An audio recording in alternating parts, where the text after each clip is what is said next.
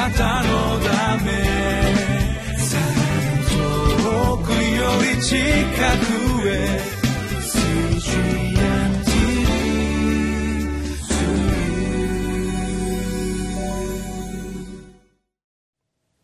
皆さんこんにちは。私は博多キリスト教会牧師の佐見武と申します。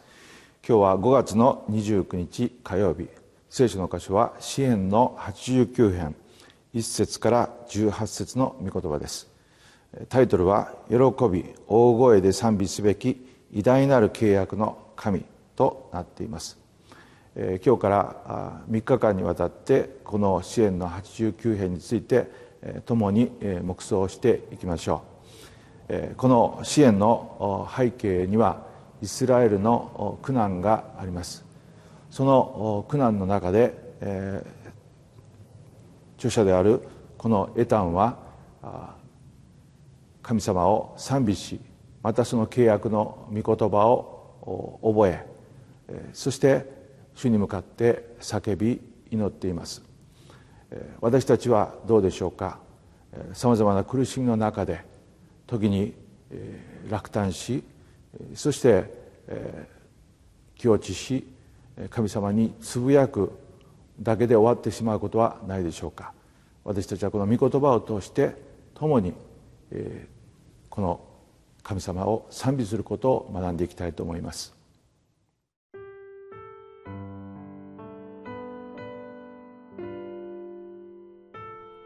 詩編89編。1節から18節。私は主の恵みをとこしえに歌います。あなたの真実をよよ限りなく私の口で知らせます。私はこう言います。見恵みはとこしえに立てられ、あなたはその真実を天に固く立てられると、私は私の選んだものと契約を結び、私のしもべ、ダビデに誓っている。私は、お前の末を、とこしえに固く立て、お前の王座を、よよ限りなく立てる、セラ。主よ、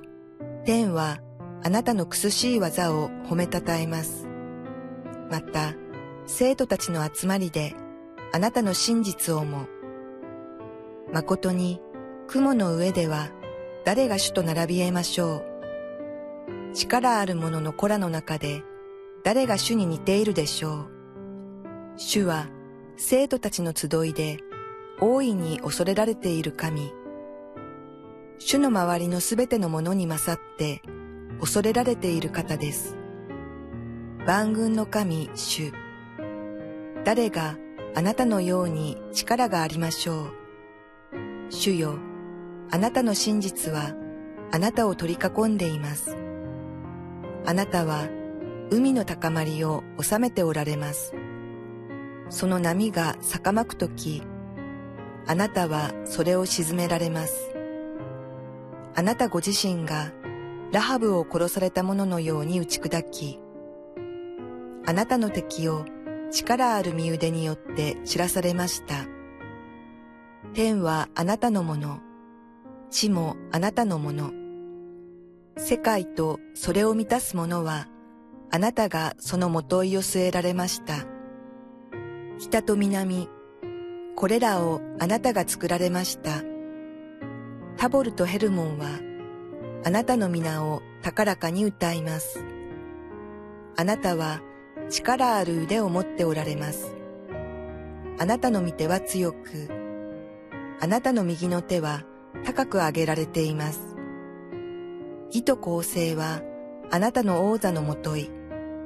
恵みと誠は見舞いに先立ちます。幸いなことよ、喜びの叫びを知る民は、主よ、彼らはあなたの御顔の光の中を歩みます。彼らはあなたの皆をいつも喜び、あなたの義によって高く上げられます。あなたが彼らの力の光栄であり、あなたのご恩寵によって私たちの角が高く上げられているからです。私たちの盾は主のもの。私たちの王はイスラエルの聖なる方のものだからです。まず本文の一節と二節をもう一度読みいたします。私は主の恵みを常しえに歌います。あなたの真実をよよ限りなく私の口で知らせます。私はこう言います。御恵みは常しえに立てられ、あなたはその真実を天に高く固く立てられるとあります。ここで、えー、著者は「私は主の恵みを常しえに歌います」またあなたの真実をよよ限りなく私の口で知らせますと告白しています。すなわち常しえに永遠に主を賛美すると告白しているわけであります。とするならばこの賛美は感情的な賛美とは言えません。感情はさまざまな状況によって変化していきます。良い時には主を賛美することもできるかもしれませんが悪い時には賛美をする気持ちになれない。そのようなことがあります。いつまでも私たちは変わらず主を賛美するためにはただ感情によってのみ賛美することではできません。まず私たちは神様の真実に目を留めていくことが必要であります。ではその真実とは何でしょうか？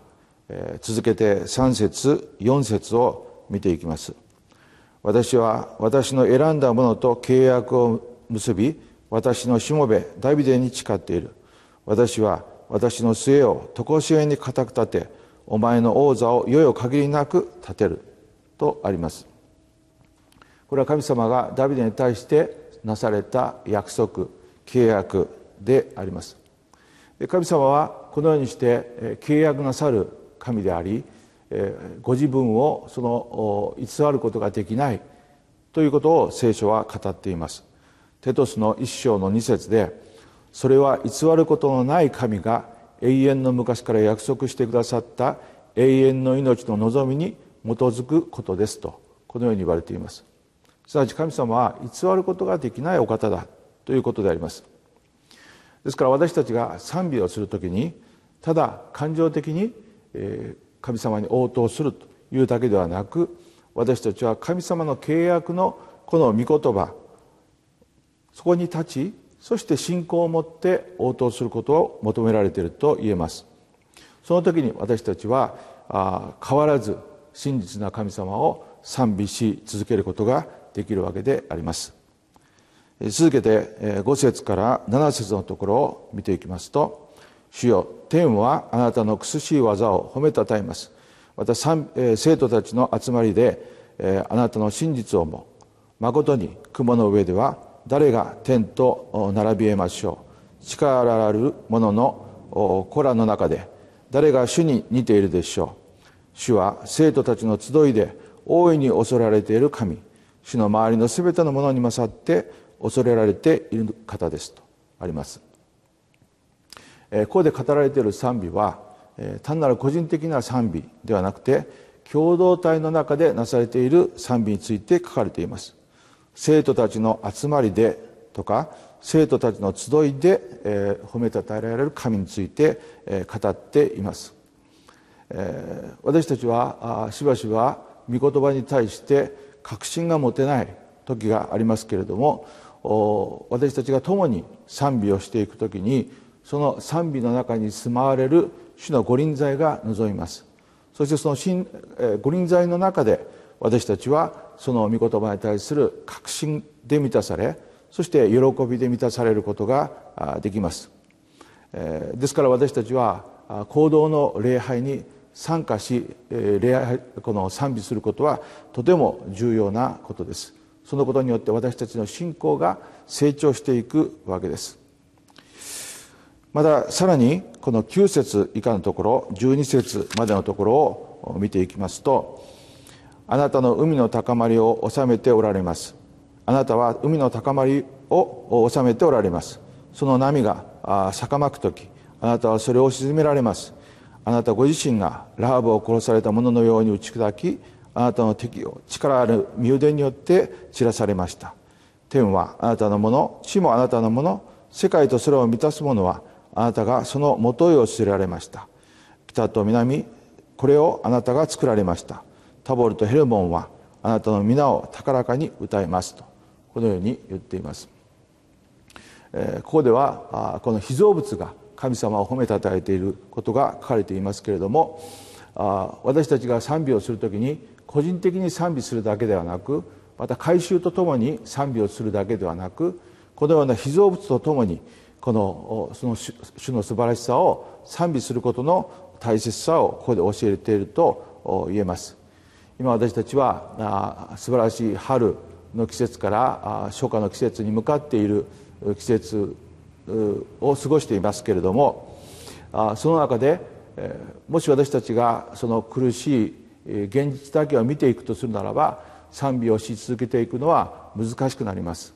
しかし共に信じる兄弟姉妹と共に主を礼拝し賛美しまた野外に出て行って主が作られた被造物と共に主を賛美する時に私たちの心の中にさらに信仰が与えられそしてその神様の契約を思い出しながら主を褒めたたえ続けることができるわけであります。そういう中で今日の一つ一番覚えていただきたい御言葉ですけれども15節のところをご覧ください。幸いなことよ喜びの叫びを知る民は主よ彼らはあなたの御顔の光の中を歩みますとこのように書かれています。幸いな人とはどういう人でしょうか？それは苦しみの中で嘆きこの悲しむそういう人ではなくてこの苦しみの中にあって契約の神様の御言葉を思い出しそしてその賛美を続ける人たちのことであります。そういう人々を神様は光で照らして、えこの祝福してくださる。そのことをここで約束しているわけであります。いかがでしょうか？今これを聞いておられる今あなたのその境遇はどのような境遇か分かりませんけれどももしかしたらその苦難の中で賛美をすることも忘れてしまった。そのような状況にあるかもしれません、え私も最近苦しみの中にあって、えこの過ごすことがありましたけれども非常にこの賛美を通して力を得る経験をしました。韓国のある先生が作られたこの「再建」という CD がありますけれどもその CD の中にある曲を通して非常な力が与えられました。その賛美はある御言葉を曲にしたものですけれどもその御言葉はイザヤ書の41章の10節の御言葉でありました。ちょっと読んでみますと「恐れるな私はあなたと共にいる。たじろぐな私があなたの神だから。私はあなたを強めあなたを助け。私の義の右の手であなたを守る」このように約束されています、私たちはいかなる困難の中にあっても恐れるな。私があなたを守ると言われるこの約束これを固く信じて主を賛美続けようではありませんか。